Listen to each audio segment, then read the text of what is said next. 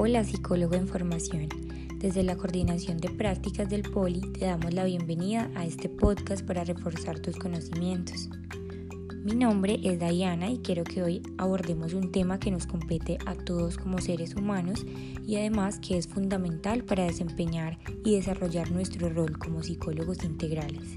Y este tema es la inteligencia emocional. Me gustaría para comenzar eh, brindarles una frase de Daniel Goleman. Él es un psicólogo, periodista y además escritor, el cual fue conocido mundialmente en 1995 cuando publicó el libro de la inteligencia emocional. Y la frase es, el autodominio exige autoconciencia más autorregulación, componentes claves de la inteligencia emocional. ¿Por qué me parece importante traer esta frase? Se pueden preguntar ustedes. Y es porque parte de tener inteligencia emocional requiere del desarrollo del autodominio y de poder aprender a controlar nuestros impulsos. Por eso en este podcast quiero que conozcas cinco estrategias que te permitirán lograrlo. La primera de ellas es, es el autoconocimiento.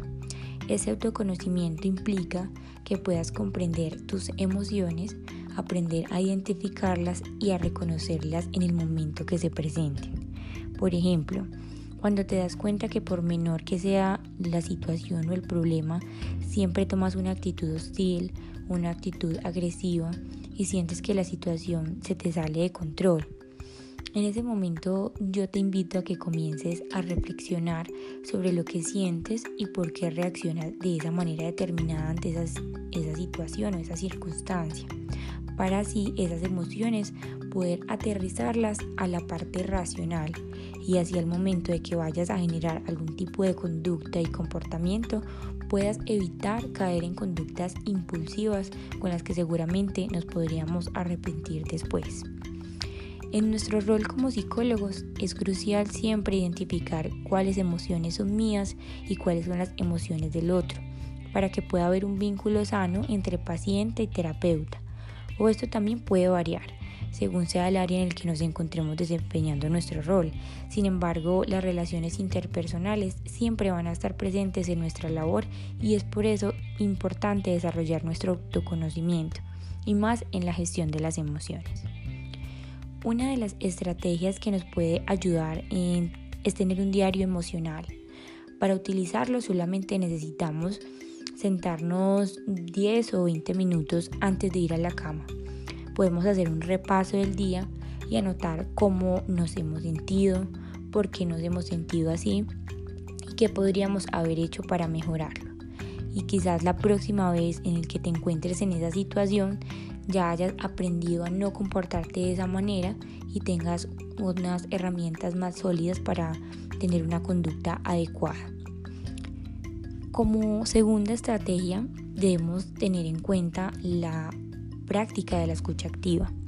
Practicar esta escucha activa es una habilidad que debe estar presente tanto en, eh, en función de nuestra profesión como en nuestra vida cotidiana, es decir, con nuestra familia, con nuestra pareja, con nuestros amigos y con todas las personas que nos rodean. La escucha activa hace parte de las herramientas para comenzar a controlar nuestras emociones, porque en gran parte de los conflictos que se pueden tener día a día son fruto de no saber escuchar o comprender al otro de manera adecuada. ¿sí? Em, nosotros de manera constante podemos comprender de manera errónea el mensaje que el otro me quiere transmitir y se pueden formar malos entendidos, se pueden formar peleas que pueden determinar eh, afectando la integridad, ya sea física, emocional, espiritual del otro o incluso la propia. Entonces pone en práctica esta escucha activa y no solo con lo que el otro está diciendo, sino que aprende a leer su lenguaje corporal, sus gestos, su postura y compara lo que dice con cómo lo dice. De hecho, hay estudios científicos que afirman que el lenguaje verbal representa solamente un 30% de lo que comunicamos. El resto es lenguaje no verbal. Así que debemos eh, permanecer muy atentos con todos nuestros sentidos, tratando de comprender lo que el otro me quiere transmitir y esto mejorará nuestras relaciones interpersonales y disminuirá considerablemente las veces en las que podremos entrar en un conflicto, facilitando el control de las emociones. Como tercer estrategia, em, me parece muy importante y es retirarse en el momento adecuado. Parte de la inteligencia emocional es identificar las situaciones donde no nos sentimos cómodos. Y no quiere decir que yo deba tolerar cualquier tipo de situación porque simplemente soy psicólogo y debo saber gestionar emociones. Eso es algo que sucede con frecuencia y es que las personas tienen un imaginario de que los psicólogos no se pueden enojar, no se pueden molestar y no pueden pasar por un mal momento porque debemos de tener toda la capacidad de actuar con tranquilidad, de actuar con profesionalismo y debemos de tener un control total sobre nosotros y sobre todo lo que nos rodea. Y en parte es un deber ético trabajar nuestras competencias, sí, eso es cierto, y hacer un trabajo personal muy responsable para lograr tener una estabilidad emocional y claramente una salud mental. Eh, mm, pero no podemos dejar de lado el hecho de que somos seres humanos, de que sentimos y que también eh, tenemos cosas que afectan nuestro estado de ánimo de una forma negativa. Así que no debemos de evitar esas situaciones y esas personas que por motivos diversos nos afectan, ¿cierto? Hace parte de la inteligencia emocional que podamos evitar y retirarnos en el momento preciso donde sabemos que podemos terminar con una conducta inadecuada que afectaría mi bienestar. Así que no nos presionemos a tolerar circunstancias con las que no nos sentimos tranquilos y así no caeremos en el error de actuar de una manera impulsiva. En esta siguiente estrategia que les voy a mencionar es bastante importante que tratemos en lo posible de sacar el espacio porque muchas veces no lo hacemos por eso, pero si lo logramos será muy beneficioso y es el realizar ejercicio. A lo largo de nuestros días pasamos por diferentes situaciones cotidianas como nuestro trabajo, nuestros estudios, los quehaceres en el hogar, cuentas por pagar y muchas otras cosas que nos pueden ir provocando una acumulación de estrés, algo que claramente no es nada conveniente para nuestra salud mental y mucho menos para el control emocional. Esto puede hacer que cualquier situación detone en mí una respuesta de ira, lo que hará que se produzca la hormona llamada cortisol. Esta hormona es la hormona del estrés y puede afectar nuestra salud produciendo enfermedades como el cáncer, enfermedades cardiovasculares, provocando infartos. Además, pues puede comenzar a afectar nuestra capacidad de conciliar el sueño y aún más el sueño profundo. Sabemos que cuando no logramos tener ese descanso al dormir, esto repercute al día siguiente sobre nuestro rendimiento, ya que empezaremos a evidenciar falta de memoria y asimismo falta de concentración.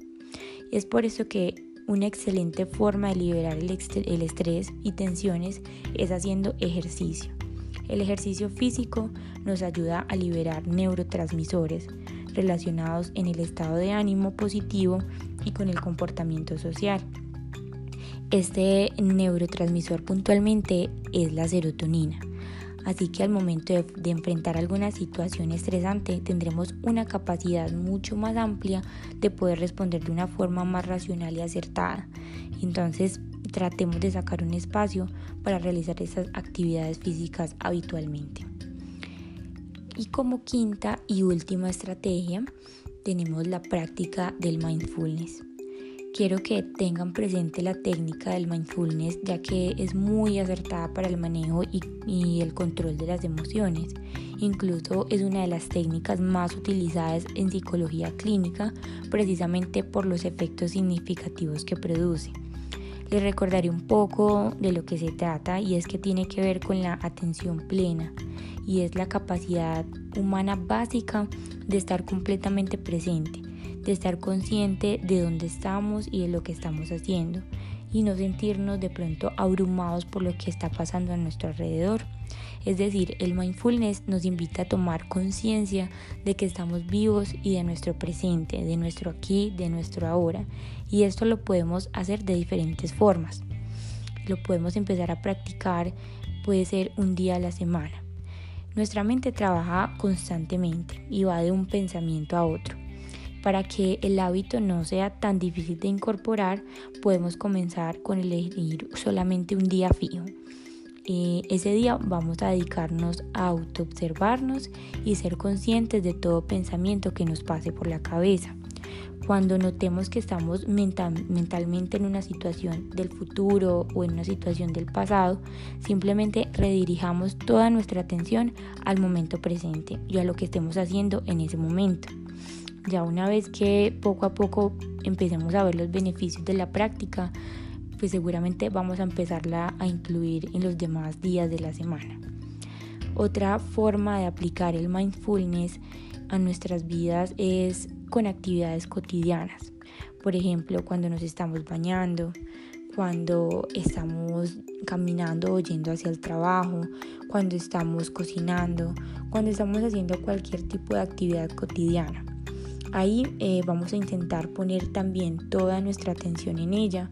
Cuando la mente se desvíe hacia otro pensamiento consciente, volvámosle a traer a la actividad que estamos llevando a cabo. Y también podemos practicarla en momentos donde tenemos la libertad de hacer lo que queramos, es decir, en momentos desocupados. Ahí podemos escuchar o dedicarnos a escuchar simplemente los sonidos del lugar en donde me encuentro pueden ser los sonidos de la naturaleza, eh, los aromas que en ese momento pueda percibir, las sonrisas de las personas que se encuentran a mi alrededor en ese momento, mientras que también logramos conectarnos con nuestra respiración. Este tema de la respiración es fundamental para el control de las emociones, entonces hacer una pausa para respirar en algún momento del día es una excelente técnica para que lo podamos realizar. Podemos sentarnos en una posición cómoda, cerrar los ojos y llevar toda nuestra atención al proceso simplemente de respirar, de inhalar y exhalar. Cuando la mente se distraiga, debemos de volver a llevarla de una forma consciente al proceso de la respiración. Hacer este ejercicio diariamente durante 5 o 10 minutos es suficiente para que podamos identificar rápidamente que nuestros pensamientos son algo separado de nuestro ser y que los podemos observar y no solamente eso, sino que también los podemos dirigir. Así que espero que estas cinco estrategias sean de utilidad para ustedes y que podamos ponerlas en prácticas para nuestro beneficio como personas y no solamente como personas sino también como profesionales de la salud mental. Quiero finalizar con el desafío de Aristóteles que considero nos permite reflexionar sobre el control de las emociones y es, cualquiera puede ponerse furioso, eso es fácil, pero estar furioso con la persona correcta, en la intensidad correcta, en el momento correcto, por el motivo correcto y de la forma correcta, eso no es fácil. Muchas gracias por oírme.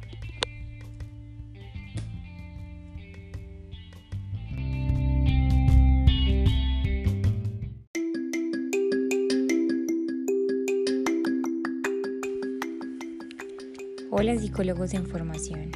La coordinación de prácticas les da nuevamente la bienvenida a un podcast para reforzar conocimientos y esta vez hablaremos de la empatía.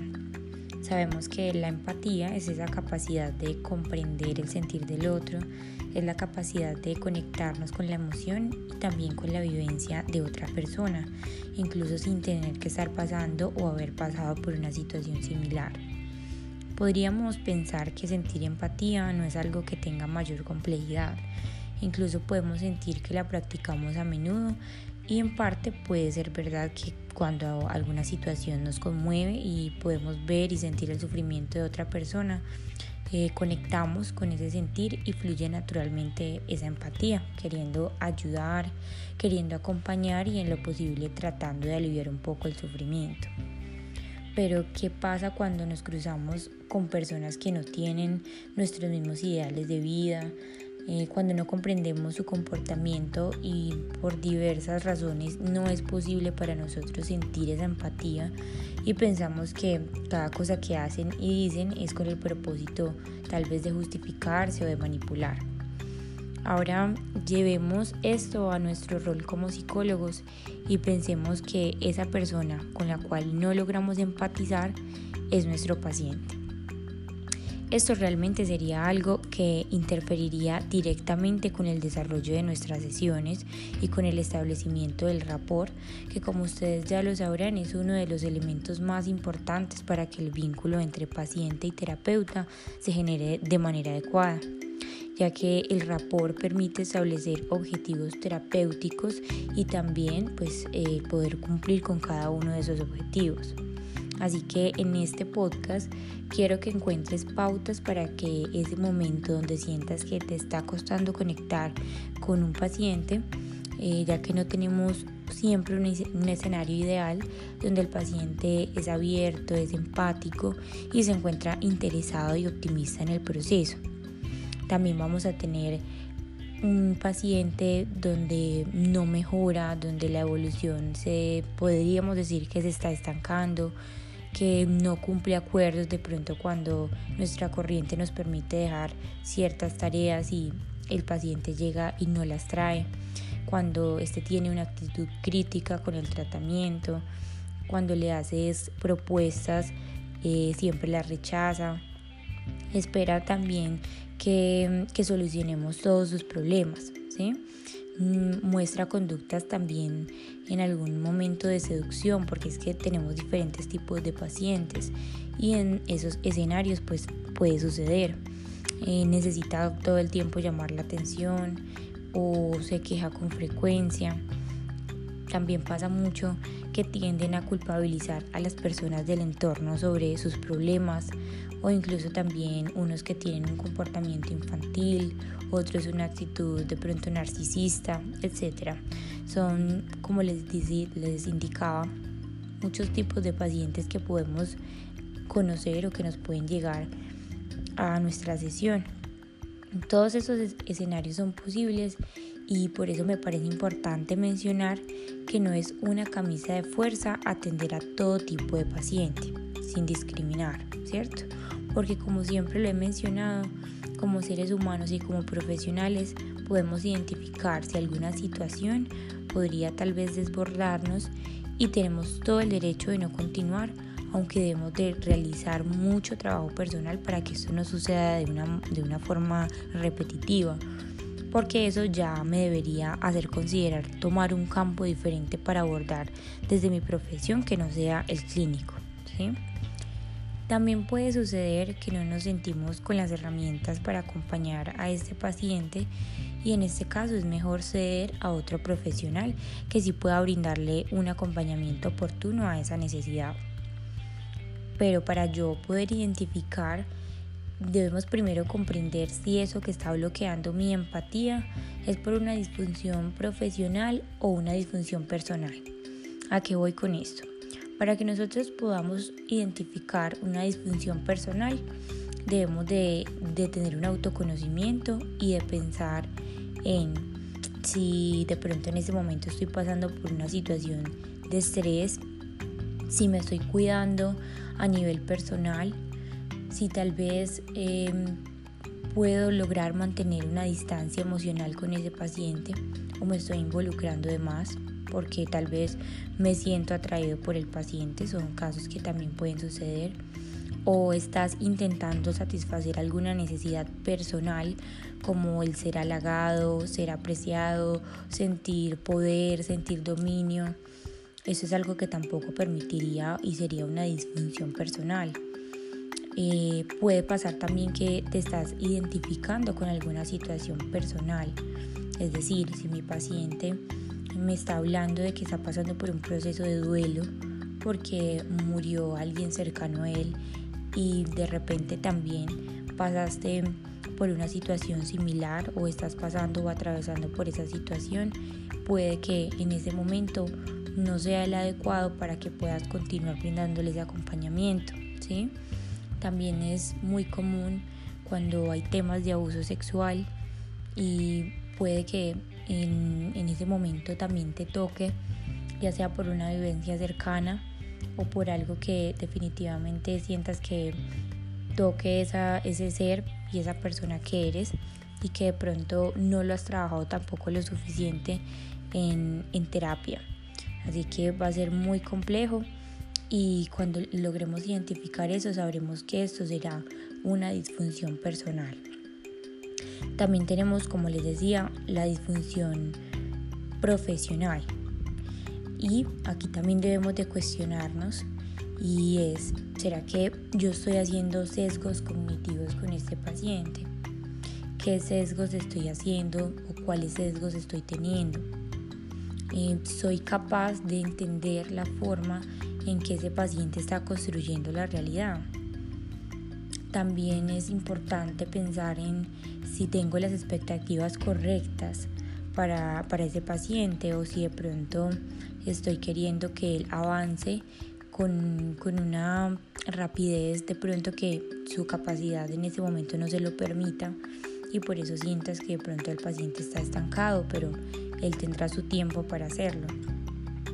Em, también cuando nos sentimos demasiado responsables de la mejoría del paciente y pasa lo mismo con las expectativas y es que em, es algo más del paciente y al tiempo del paciente que de nosotros. Así que no debemos de, de cargarnos sobre, sobre ese tipo de pensamientos. También pensar en si seguramente o de pronto estoy simpatizando en exceso con, con este paciente y es porque eso también depende del tipo de paciente que yo tenga al frente. Puede que ser demasiado empático no, no sea lo adecuado para llevar un proceso terapéutico. Validar si estoy haciendo de pronto juicios de valor, si mis valores éticos están chocando con los de mi paciente Em, si tal vez estoy haciendo una atención selectiva y me estoy centrando solo en eso que confirma mi hipótesis de pronto algún diagnóstico, o si me siento desanimado porque de pronto, como les decía, no ha, no ha ocurrido lo que yo he querido en las últimas sesiones. Entonces estoy tomando de pronto ya una actitud defensiva frente al, al paciente. Así que cuando nos hacemos todo este tipo de preguntas, podemos de empezar a pensar si es, como les decía, alguna disfunción personal o una disfunción profesional. En caso de que el problema se deba a una disfunción profesional, nosotros podríamos empezar a trabajar desde una empatía cognitiva. ¿Y esto cómo se hace? También es cuestionándonos. Podemos sentarnos, sacar un espacio y empezar a pensar en qué experiencias, como por ejemplo qué estilo educativo tuvo el paciente, qué modelo de padres, qué tipo de apego desarrolló ese paciente, qué le ha llevado a tener estas necesidades, qué le ha hecho tener cierto tipo de creencias, de valores, cómo se está percibiendo a sí mismo ese paciente, qué sabemos sobre su temperamento, Mm, también qué necesidades tiene ese paciente, ya sea de afecto, necesidades de aceptación, necesidades de atención, qué mm, mecanismos está utilizando mi paciente para protegerse, ¿sí? Qué habilidades y qué estrategias de afrontamiento utiliza constantemente, cuáles son esos procesos cognitivos, como de atención, cómo procesa la información, qué tipo de inteligencia tiene, si es mecánica, si es artística, si es emocional, eh, cuáles son sus creencias, cómo se percibe, como yo les decía, a sí mismo en cuanto a su autoestima, su autoeficacia, cómo es su personalidad, qué recursos eh, percibimos en él, qué recursos tiene y cómo asimismo podríamos buscar una manera o una técnica adecuada para esos recursos con los que él puede responder y cuál es también su percepción del entorno, si todo el tiempo se está sintiendo amenazado, si se siente inseguro, competitivo, demandante. Em, esto, como les decía, nos ayuda a reflexionar sobre esa forma que el cliente o ese paciente está construyendo su realidad y nos ayuda a mejorar esa y a construir una empatía cognitiva. En cuanto a la, cuando nos cuesta de pronto conectar con la emoción del paciente, también tendríamos eh, la posibilidad de hacer este tipo de ejercicios, pero ya eh, con esa actitud, esas actitudes y esos comportamientos personales. Podemos de tratar de ponernos en la piel de ese paciente eh, pensando en si en algún momento me he sentido igual de vulnerable, si he sentido miedo a fracasar, si me he sentido rechazado, tal vez si ese es el caso del paciente, si he tenido problemas con, con mi autoestima, si eh, de pronto en algún momento me he bloqueado, me he agobiado por cosas pequeñas como lo está haciendo ahora mi paciente. Es importante identificar cuáles son esas situaciones en las que me generan malestar o esos comportamientos de mi paciente que me generan malestar para yo empezar a traerlos y pensar si yo en algún momento he pasado por ese tipo de, de situaciones o si no las he pasado, cómo me comportaría yo si me pasaran. Eso sería una forma de empezar a crear esa empatía emocional, ese tipo de, de crear también compasión que hace parte de, de, la terapia, una, de un buen proceso terapéutico. La empatía realmente es una habilidad la cual se puede desarrollar y podemos ir entrenando con esos ejercicios que les mencioné anteriormente. Están dirigidos esencialmente a nosotros como psicólogos y por tanto pues también a promover esa empatía con nuestros pacientes. Sin embargo, podemos adaptarlo para practicar la empatía con otras personas significativas de nuestro entorno, como nuestros padres, nuestros hermanos, nuestra pareja o nuestro círculo de amigos. Así que yo espero que esas pautas sean de ayuda para fortalecer esa relación paciente-psicólogo y también con su diario vivir. Gracias por oírme.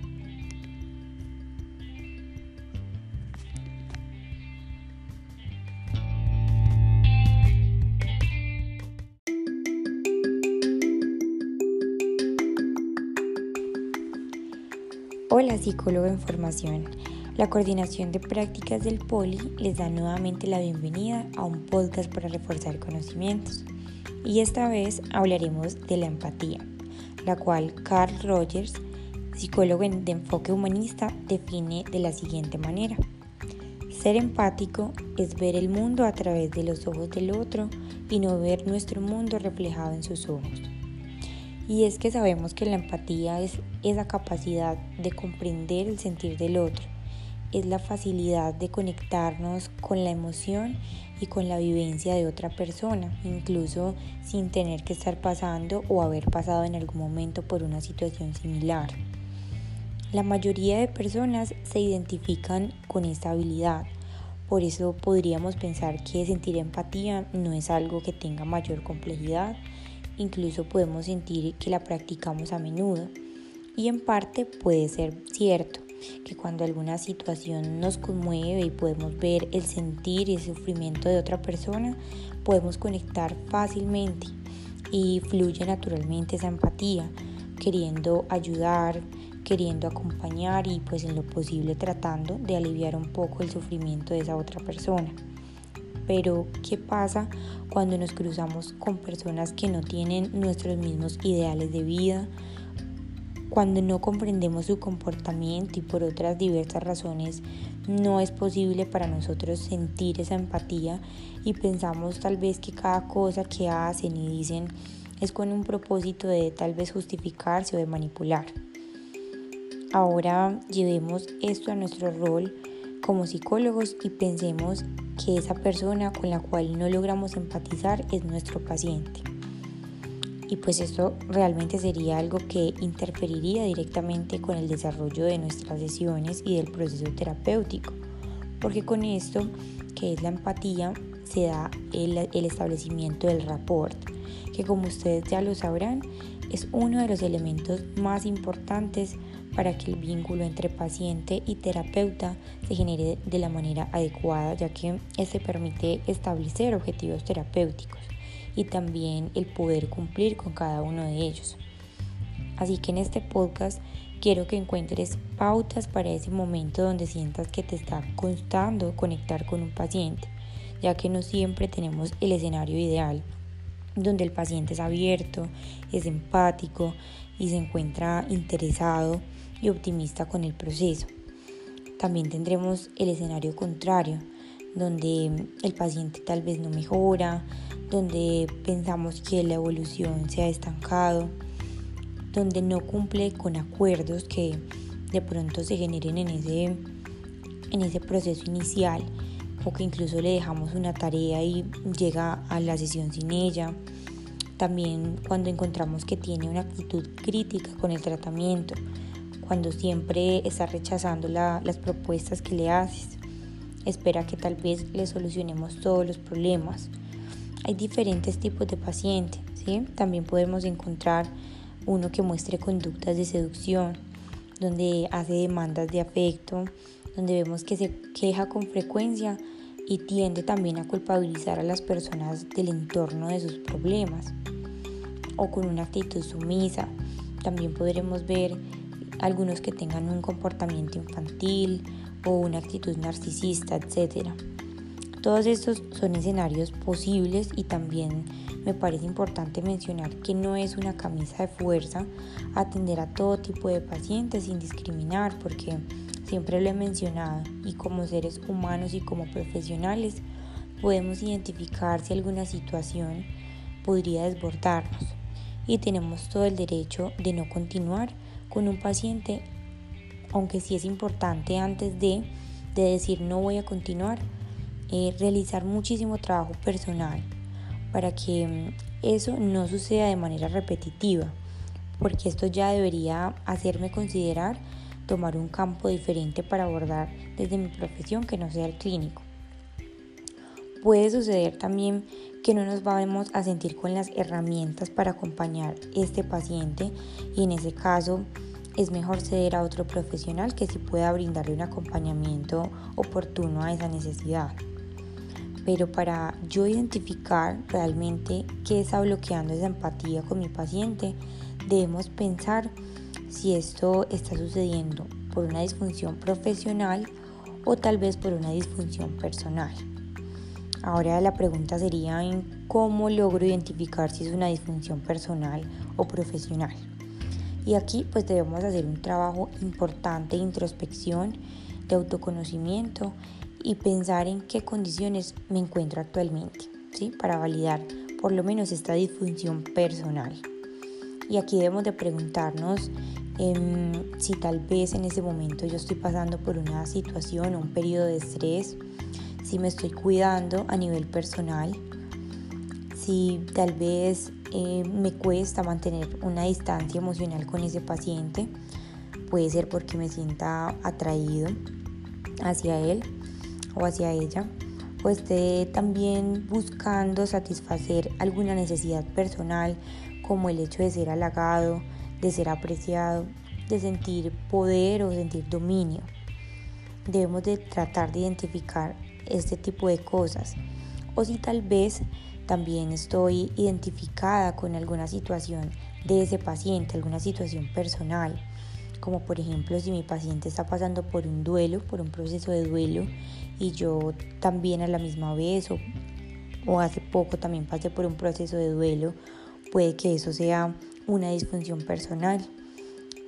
También un caso recurrente es el caso del abuso sexual, donde llega un paciente con este caso y pueda remover cosas o situaciones anteriores que hayan precedido mi vida y que en este momento, como lo decía ahora, no haya hecho de pronto un proceso terapéutico que me ayude a que yo ya pueda darle una continuidad, a que yo ya pueda eh, darle paso y tener de pronto atender, estar en disposición de atender ese paciente porque ya lo trabajé en mí.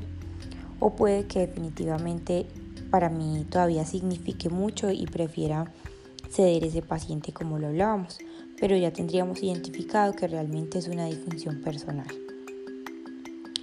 También tenemos eh, la disfunción profesional y aquí también debemos de cuestionarnos en cosas como si estamos nosotros haciendo sesgos cognitivos con el paciente, si nosotros estamos entendiendo, somos capaces de entender la forma en que él construye su realidad. Si tal vez estamos poniendo unas expectativas que no son correctas para ese paciente, como lo decía ahora, de pronto vemos que está estancado en un proceso, pero debemos de entender que es al tiempo del paciente. Todos tienen un tiempo diferente y no debemos de, de poner unas expectativas frente a él.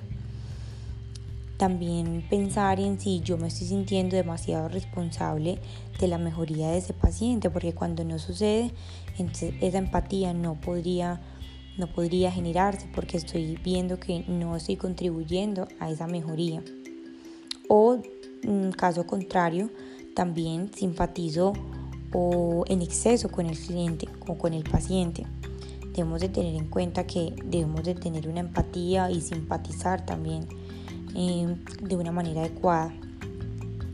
Otra disfunción profesional sería que mis valores éticos choquen con los del paciente o también cuando ya empezamos a generar juicios de valor, cuando estamos haciendo una atención selectiva y es que me centro solamente en aquello que confirma mi hipótesis o mi diagnóstico. Y tenemos que tener una perspectiva general del caso.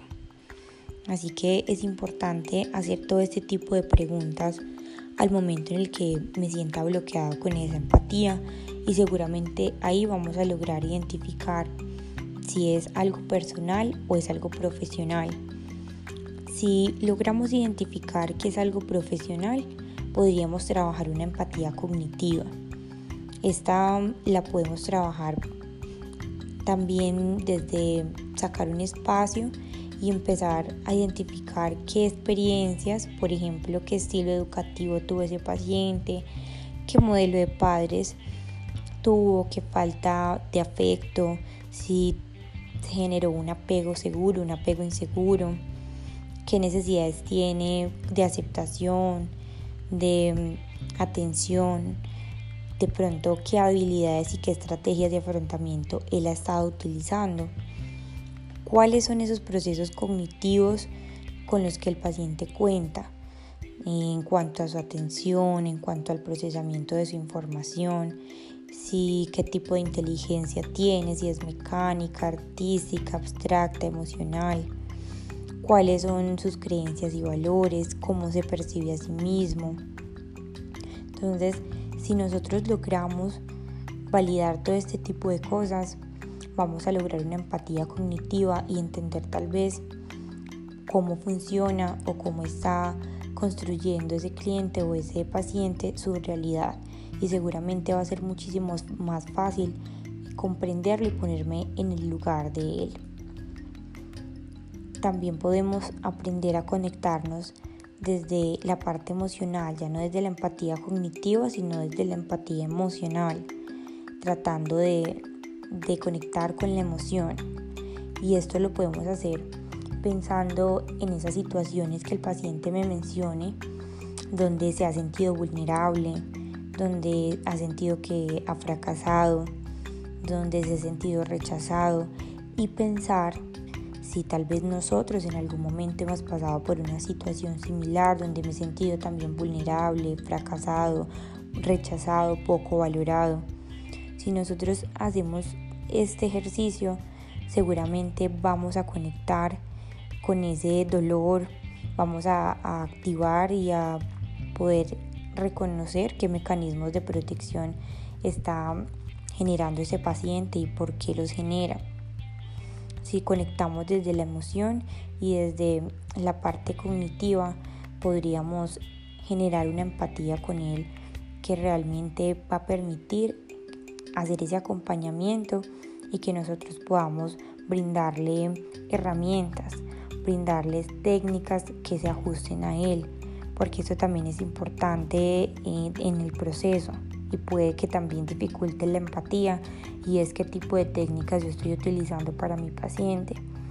Debo de, ser empático a la hora de, de, de mostrarle esas técnicas que quiero que contribuyan con ese proceso y con el cumplimiento de esos objetivos que se establecieron.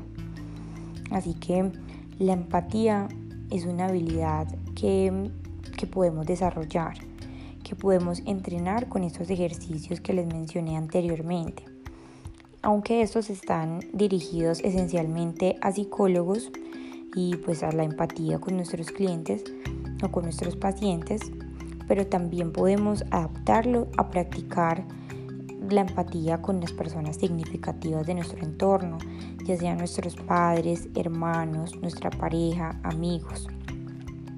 Entonces, por eso quiero o espero que estas pautas sean de ayuda para fortalecer esa relación paciente-psicólogo y también con su diario vivir. Gracias por oír.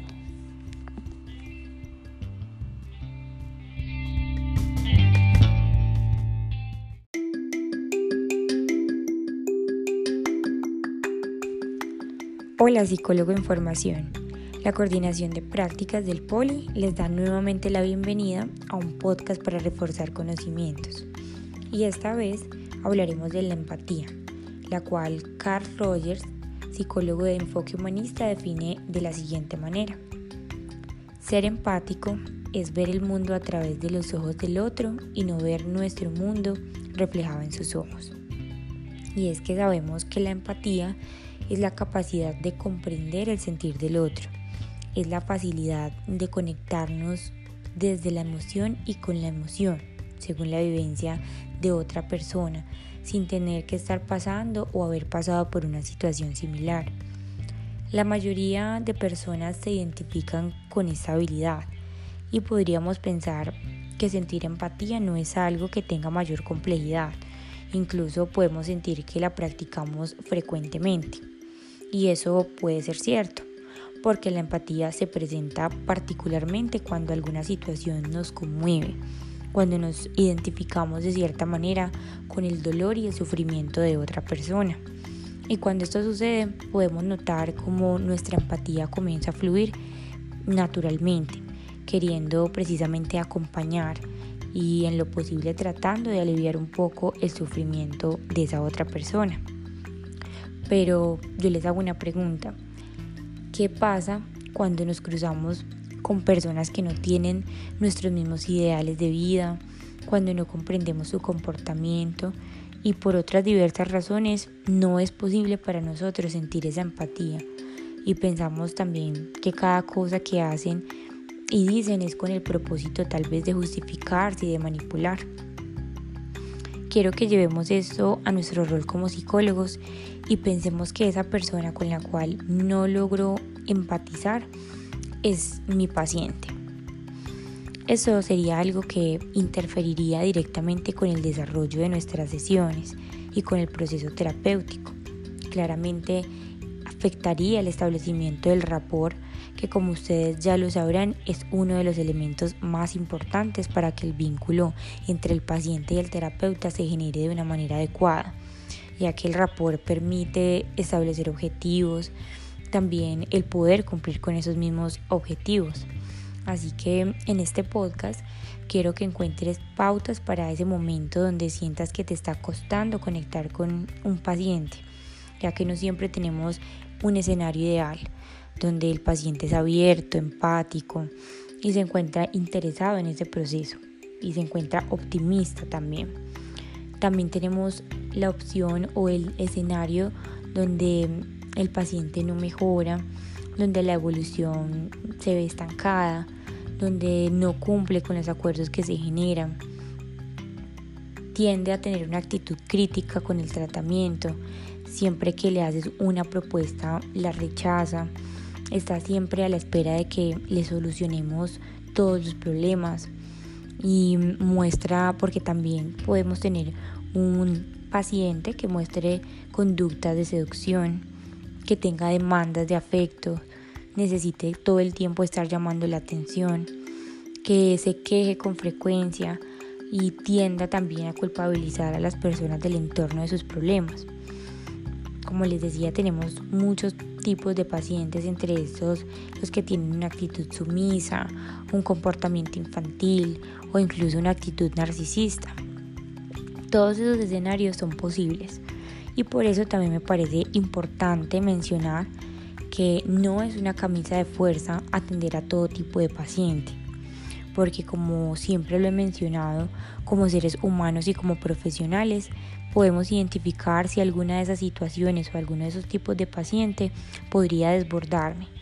Y tenemos todo el derecho de no continuar, aunque debemos de realizar también un trabajo personal responsable para que esto no nos suceda de manera repetitiva porque si esto sucede de manera repetitiva, ya me debería hacer considerar tomar un campo diferente para abordar desde mi profesión que no sea el clínico.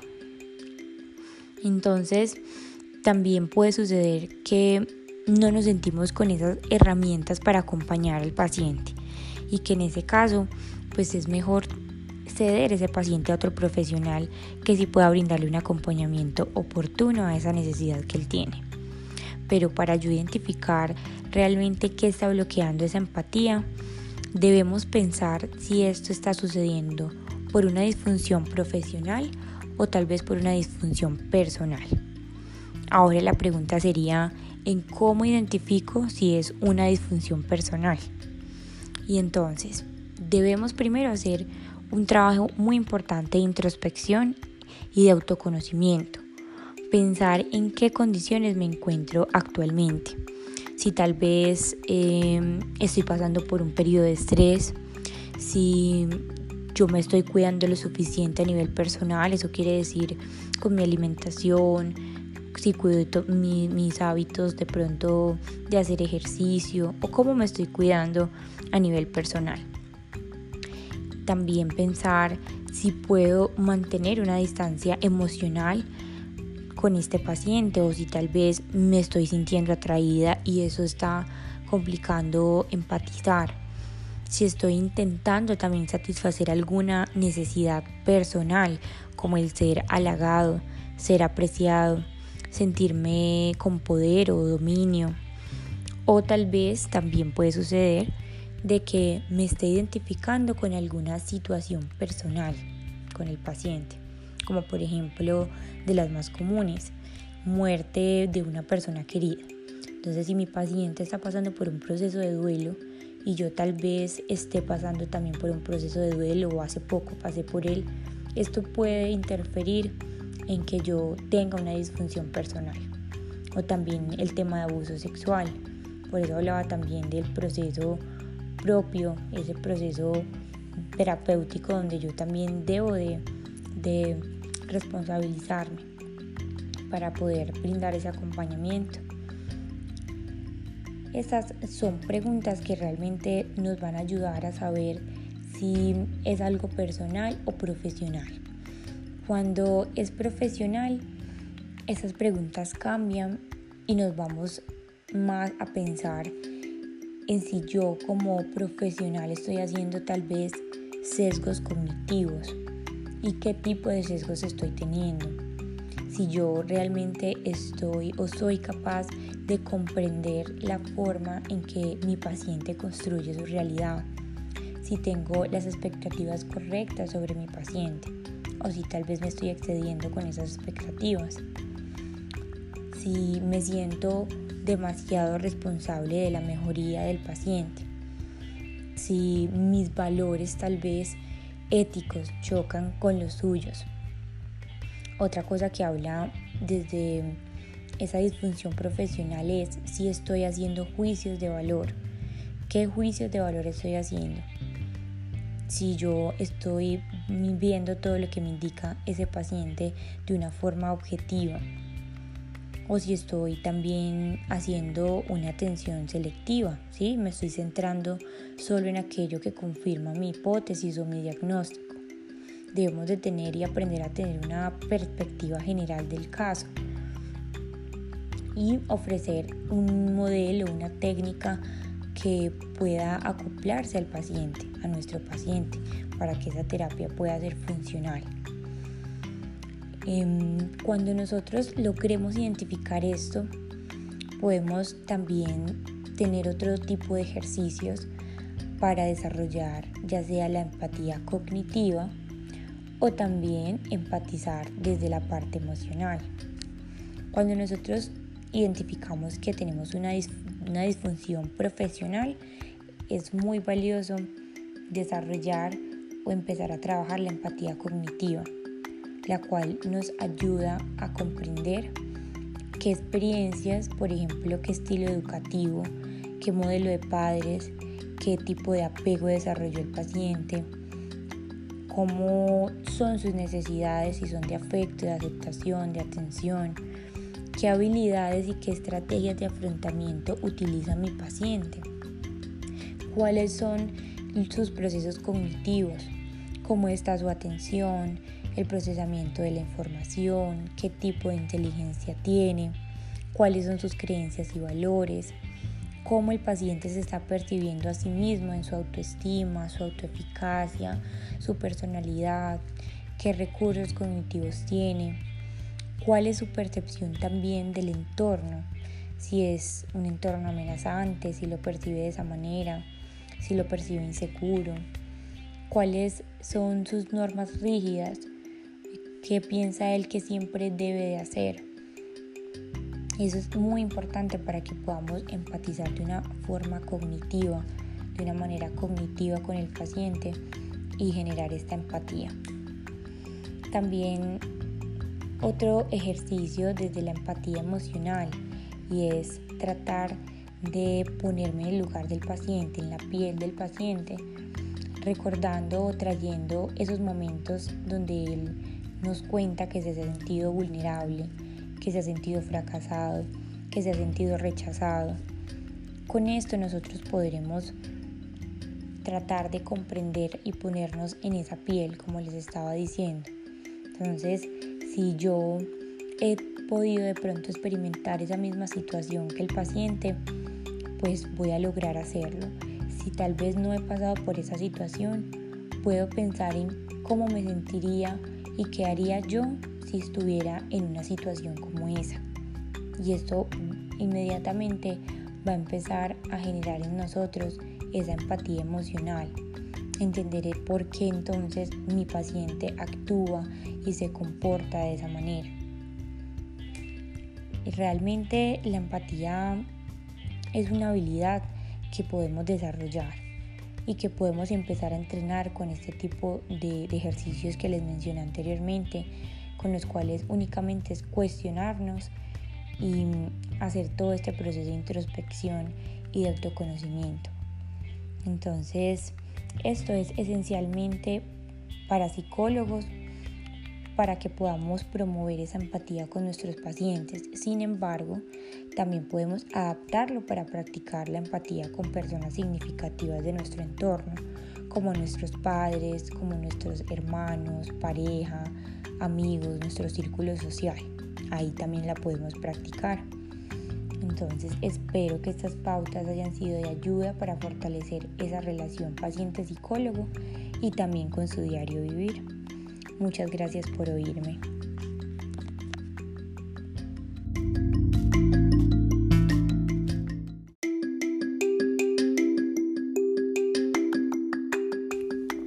Hola psicólogo en formación.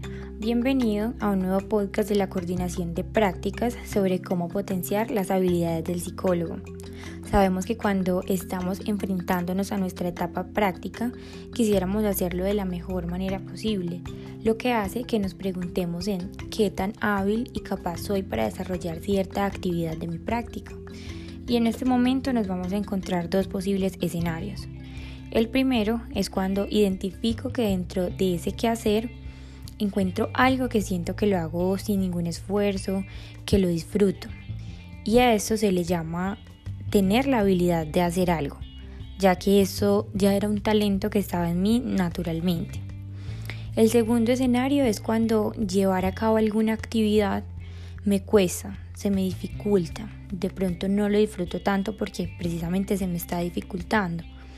Pero cuando comienzo a practicarla, constantemente veo que empiezo a mejorar y que realizo cada vez mejor esta actividad. Y a eso se le llama tener la capacidad. Aquí podemos ver entonces la diferencia entre ser hábil y ser capaz. Pero cuando vemos que logramos tener esa capacidad, a pesar de que antes se nos dificultaba, también lo positivo y lo mejor de todo es que si seguimos practicando esa actividad, ya no va a ser solamente una capacidad, sino que podemos transformarla en nuestra habilidad. Con esto quiero llevarlos a que reflexionemos sobre dos cosas y también en, hacerles una invitación. Y es que pensemos si realmente me estoy tomando el tiempo de pensarme y de reconocer qué habilidades tengo y qué es lo que yo más disfruto hacer desde mi profesión. Con qué contaba yo antes de comenzar mi carrera. ¿sí? Y la invitación es que primero identifiquemos con qué habilidades contamos para así poder potenciarlas. La segunda reflexión es sobre qué hago cuando no me siento capaz de hacer algo. ¿Qué actitud estoy tomando frente a esto? Tal vez tomo la decisión de resignarme porque me da miedo y porque siento que no va a funcionar. O comienzo a buscar mejores estrategias y herramientas que me permitan desarrollar esa capacidad. Y aquí la invitación nuevamente es, es motivarse a transformar esas oportunidades de mejora en una capacidad no solamente volvamos la capacidad, sino que también rétate a que no se quede ahí, sino que se transforme en esa habilidad. Tienes todo para que lo puedas lograr. No está de más decir que lanzarnos a hacer las cosas que, que, nos agobian, que nos angustian y que sentimos que no somos capaces, siempre será una de las mejores formas de aprender a perderles ese miedo y de comenzar a tomar recursos de esas experiencias. Ahora quiero mm, darte a conocer también cuáles son las habilidades que personalmente me parecen muy importantes que debe tener un psicólogo al momento de ejercer. Y quiero que también pienses si cuentas con ellas y si no, cómo puedes alimentarlas para que lleguen a ser parte de tus habilidades. La primera de ellas es identificar el foco de los problemas y es que un psicólogo debe mantenerse atento a lo que su interlocutor está expresando durante una sesión, no solamente en un proceso terapéutico, también lo podemos hacer desde el campo en el que estemos.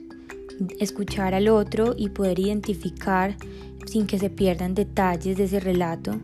Es importante saber qué es lo que a esta persona le estaría ayudando eh, como buen profesional, ¿cierto? Debemos aprender a identificar el foco de ese problema, aprender a discriminar cuál es el origen y no confundirlo entre múltiples pormenores que se puedan encontrar. Eh, así también podríamos ayudarle al otro a tener una claridad sobre esa situación que está atravesando. Otra de las habilidades muy importantes es la adaptabilidad. Tendrás que tener la capacidad para adaptarte tanto al contexto del paciente, es decir, a su nivel cultural, a su contexto, eh, a lo que te está diciendo desde, desde esa experiencia que ha vivido, para que así podamos brindarle ese acompañamiento que necesita, para que no nos sesguemos de pronto eh, queriendo brindarle, mm, no sé, un diagnóstico, técnicas, consejos o explicaciones que definitivamente no aplican para este, para este paciente. Por eso cada uno de ellos es completamente diferente y necesitamos aprender a adaptarnos a cada uno de ellos. Es muy importante que el psicólogo también desarrolle habilidades de comunicación para precisamente poder expresarle a esa otra persona eh, eso que le queremos decir de una manera adecuada y correcta. Otra de las habilidades es saber escuchar. Aun cuando de pronto un paciente o una persona hace un relato demasiado detallado del conflicto, de lo que le está sucediendo en el momento, nosotros como psicólogos jamás debemos de caer de pronto en la tentación de, de, apurarlo para que no cuente de pronto esos detalles, sino que nos diga el, el punto que queremos escuchar. Debemos darles espacio y dejar Em, que no cambie el tema, ¿cierto? Que es importante también saberlo guiar en ese relato, realizando preguntas que mantengan a la persona concentrada en ese relato principal y que nos brinden esa información que nos va a ayudar a ayudarle también a él. Eso también hará que mi paciente se sienta cómodo, o no solo mi paciente, sino la persona a la que estoy escuchando, se sienta cómodo, se sienta tranquilo, valorado y aceptado. Otra habilidad bastante importante es el manejo de las propias emociones. Como psicólogos debemos ser expertos en la gestión de nuestras emociones. De lo contrario, ¿cómo podremos ayudar a otras personas con la gestión de, de las emociones de ellos?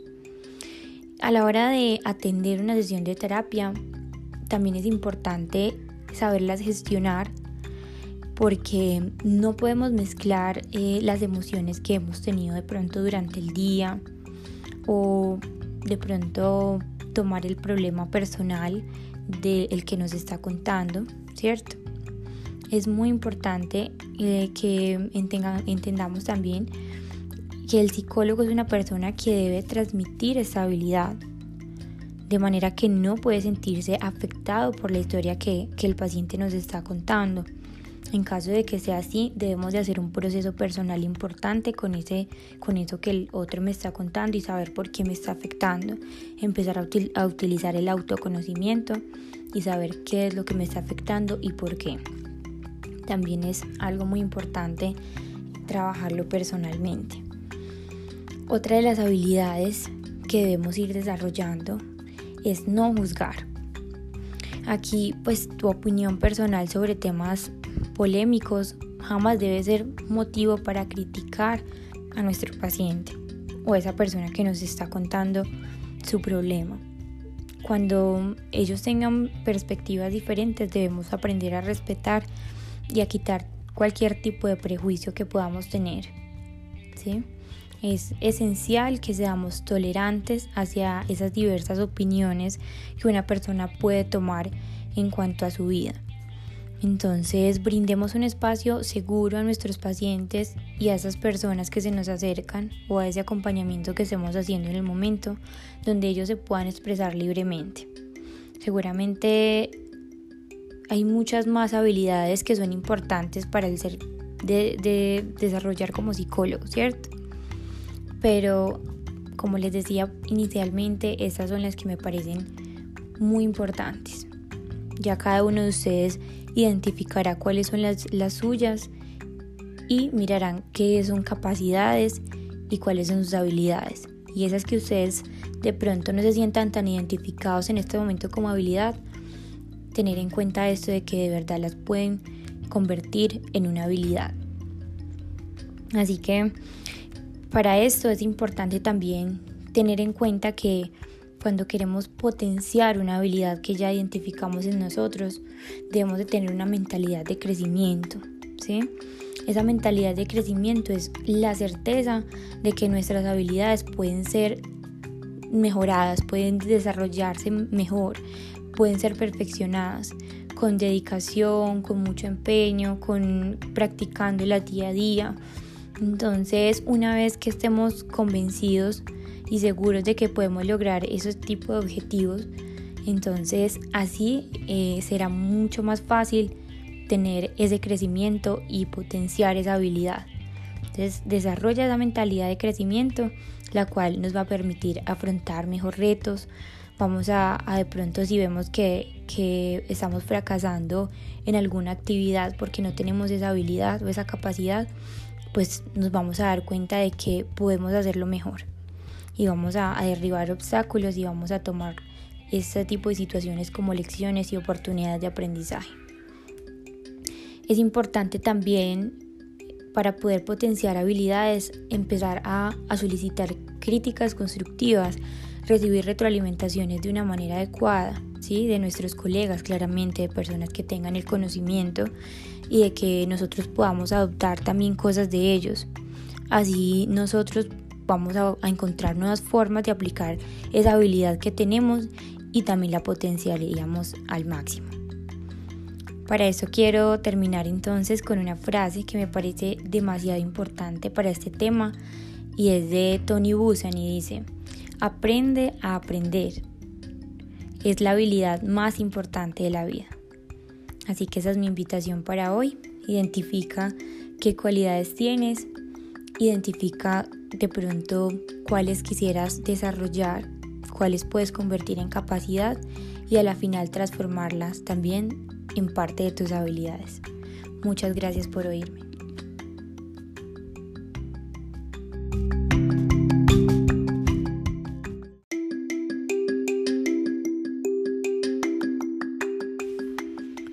Hola psicólogos en formación. Hoy les habla Diana Narváez, practicante de la coordinación de prácticas del Poli, y les quiero dar la bienvenida a un nuevo podcast. En este hablaremos sobre liderazgo.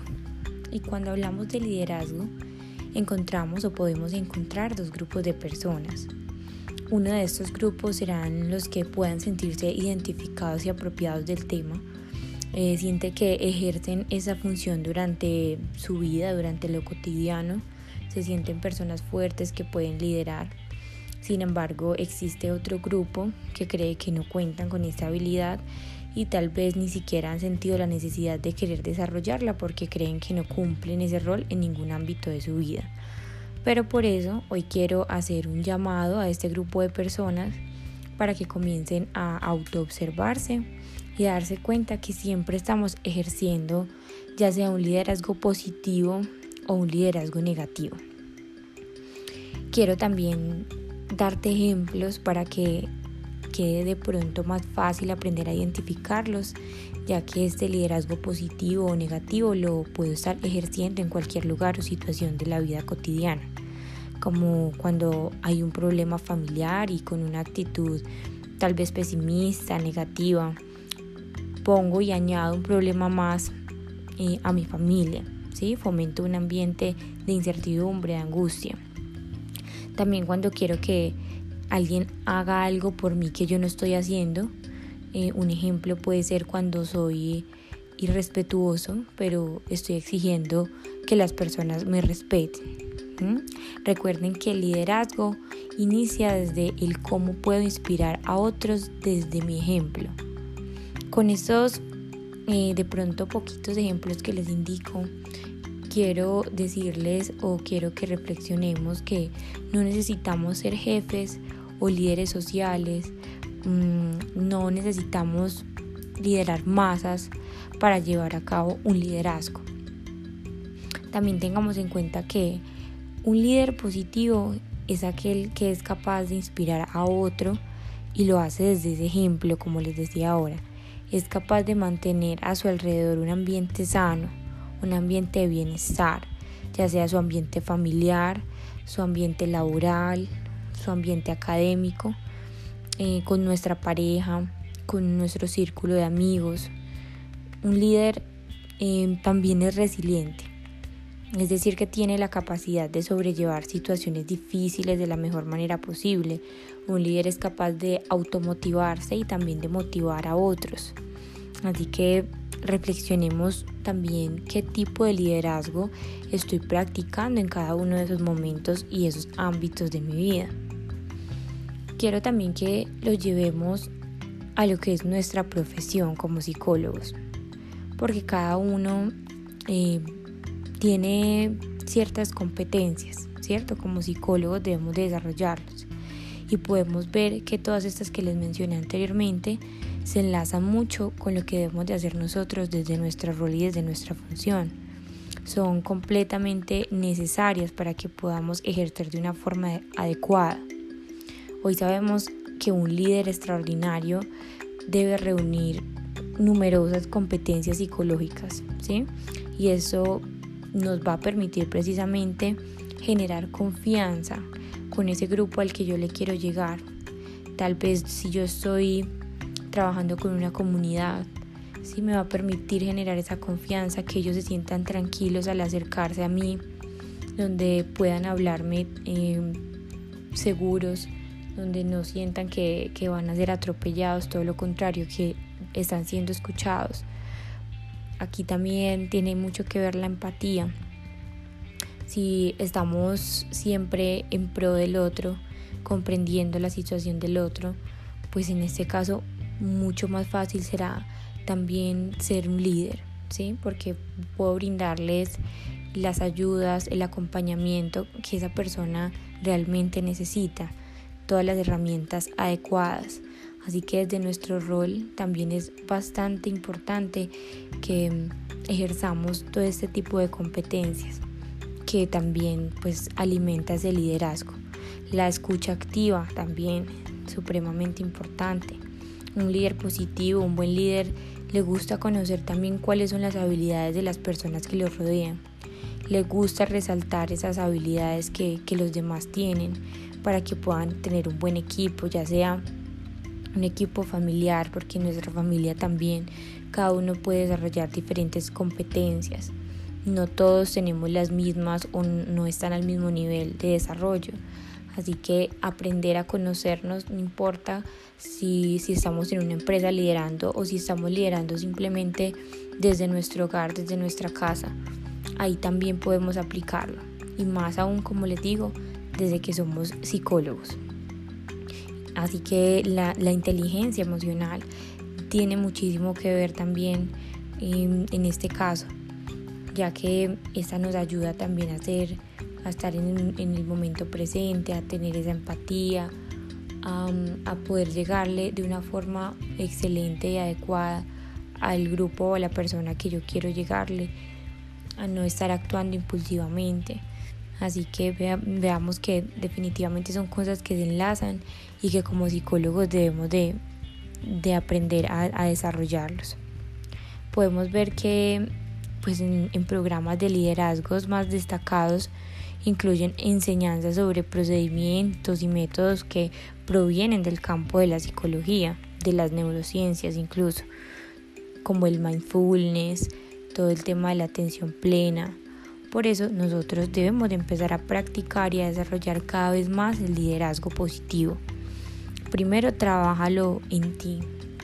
Tengamos en cuenta que eh, tú eres la primera persona que deberías liderar Sí, una vez que nosotros hayamos entendido eso, que primero, como les decía ahora, yo puedo liderar desde el ejemplo, es decir, que primero debemos de trabajar en nosotros y para eso necesitamos también ser apasionados por lo que hacemos.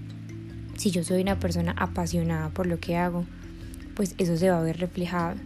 Si estoy apasionada por mi carrera, por eh, lo que quiero enseñar, seguramente los demás lo van a notar y se van a inspirar que es lo que también queremos llegar a hacer desde el liderazgo.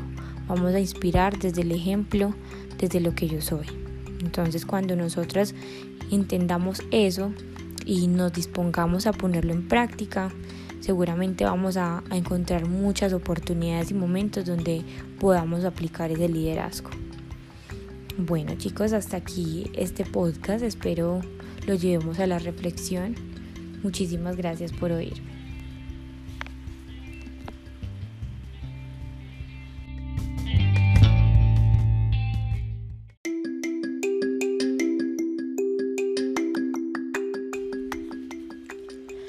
Hola psicólogos en formación.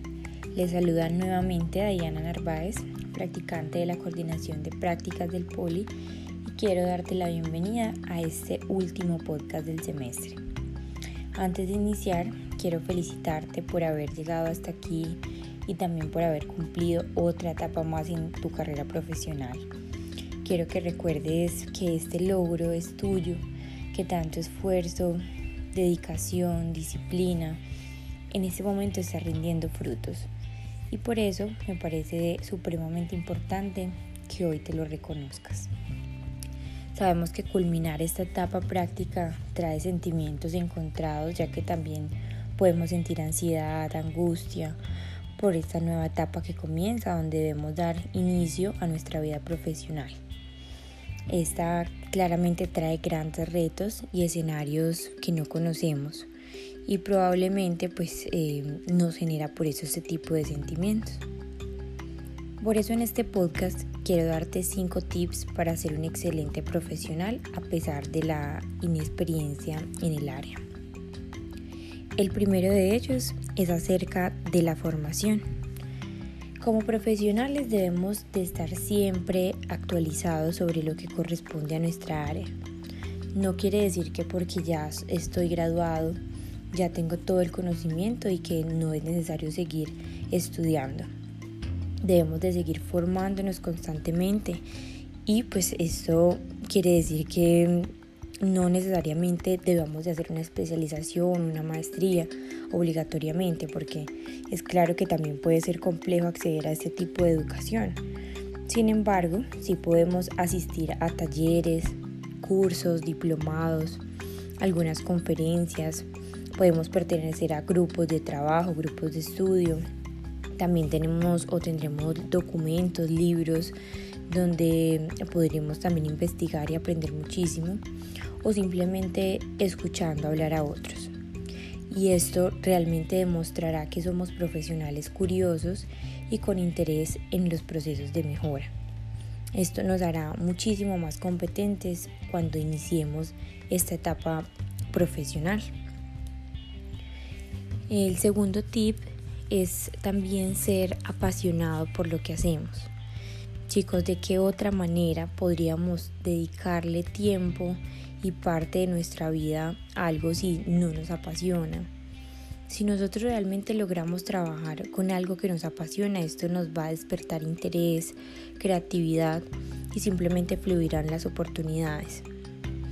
Cuando logramos trabajar con pasión, esta consigue que mejoremos nuestras habilidades, consigue que nos reinventemos y que contagiemos e inspiremos a los demás. Así que piensa en lo que más te gusta hacer y, disfrutas también en el momento en que lo estás realizando para que lo conviertas en tu día a día con tu profesión. Un tercer tip y es una parte bastante importante para ser un buen profesional, es la honestidad. Esa es crucial para tener éxito en nuestra carrera porque debemos de aprender a no exagerar las bondades de nuestro trabajo. No creemos expectativas que no sean posibles de cumplir. No confundamos em, esto que menciono con ser negativo o pesimista. ¿Sí? es importante que comencemos a generar credibilidad con lo que hacemos y con nuestro trabajo, porque una vez que ésta se pierda, va a ser muy difícil de recuperar.